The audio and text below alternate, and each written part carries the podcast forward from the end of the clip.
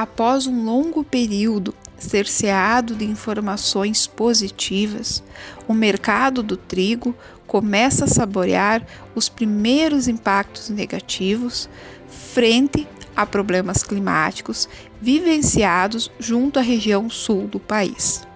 como, por exemplo, dados levantados pela FECOAGRO junto aos presidentes dos sindicatos rurais dos municípios que compõem o estado, observa-se perdas significativas em termos de produção frente à última geada que chegou no estado nos dias 21 e 22 de agosto, como por exemplo, no município de Santo Ângelo, na região das Missões, os produtores apontaram perdas que chegam próximo a 50% da área produtiva. Lembrando que o trigo está na região no período de floração e espigamento, período esse que ele está mais sensível às baixas temperaturas. No entanto, se o cenário não está ou mais favorável no Rio Grande do Sul, na Argentina as coisas não estão muito diferentes. Desde maio, o país registra baixas precipitações de chuva, as quais estão abaixo das habituais,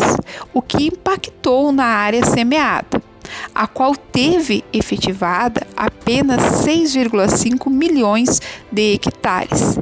ante a projeção de 6,8 milhões de hectares previsto no início do ciclo produtivo. A redução é atribuída principalmente devido ao clima adverso.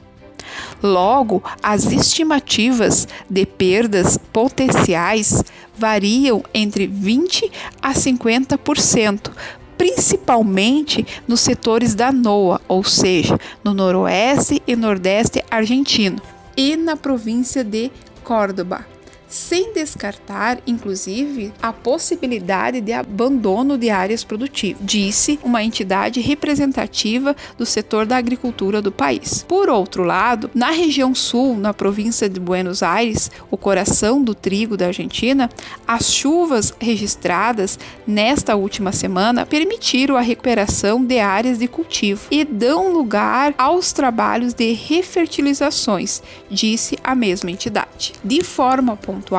podemos observar que os preços pagos pela commodity trigo junto aos estados, como por exemplo no Rio Grande do Sul, em Cachoeira, continuou trabalhando na casa dos 58 reais, em Caçador, Santa Catarina, 60 reais, e em Itapeva, São Paulo, R$ 79,19. Ou seja, o mercado manteve os preços estagnados durante a semana,